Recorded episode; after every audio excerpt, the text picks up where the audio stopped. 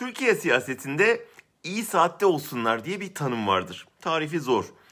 Pek ortalıkta görünmezler ama her krizde müdahale edip raydan çıkmak üzere olduğunu düşündükleri treni raya sokar, tekrar kaybolurlar. Bu isim eskiden askerler için kullanılırdı. Zamanla derin devlete yapıştırıldı. Tarihimizde örneği çoktur. Bir kısmını yaptığım belgesellerde işlemiştim. Burada birkaçını hatırlatmak istiyorum sizlere.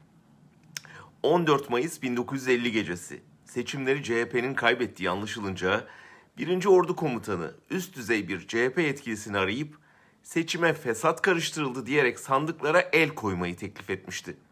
İsmet İnönü sakın ha deyince vazgeçtiler. 10 yıl sonra 1960'ta DP'yi deviren askerler 1961'de Bayar'ın yerine Cemal Gürsel'i Çankaya'ya çıkarmak istiyordu. Bayar çizgisindeki Ali Fuat Başgil aday olunca General Sıtkı Ulay kendisini davet etti ve Etlik'te mezarın hazır bu işten vazgeç dedi. Başgil apar topar ülkeyi terk etti. 10 yıl sonra 1973'te İyi Saatte Olsunlar'ın Cumhurbaşkanı adayı Faruk Gürler'di. Seçim günü askerler meclisi sarmış, yüksek rütbeli subaylar locaları doldurmuş, tankların Eti Mesut'tan yola çıktığı duyurulmuştu. Ama baskı sonuç vermedi. Milletvekilleri direnince Gürler seçilemedi.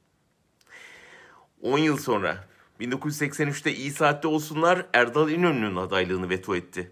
12 Eylül'ün lideri er, er, Evren seçimden önceki gece başbakanlık için yarışan Özal'ı kötüledi. Sandık başında da oyunu Özal'ın rakibi Sunalp'e vereceğini söyledi. Sonuç Özal seçimi ezici çoğunlukla kazandı.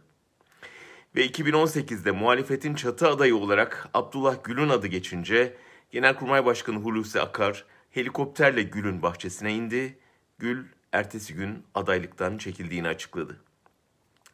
Dedim ya iyi saatte olsunlar kriz anlarında devreye girip bozulma ihtimali beliren düzene çeki düzen verir. Kah tehdide yeltenir, kah helikoptere binip gelir. Derin devletin içinden süzülüp gelen Meral Akşener'in son anda altılı masadan çekilmesi de muhtemelen bu tarih çerçevesinde hatırlanacaktır. Ama bu tarihin bize öğrettiği genel bir kural vardır.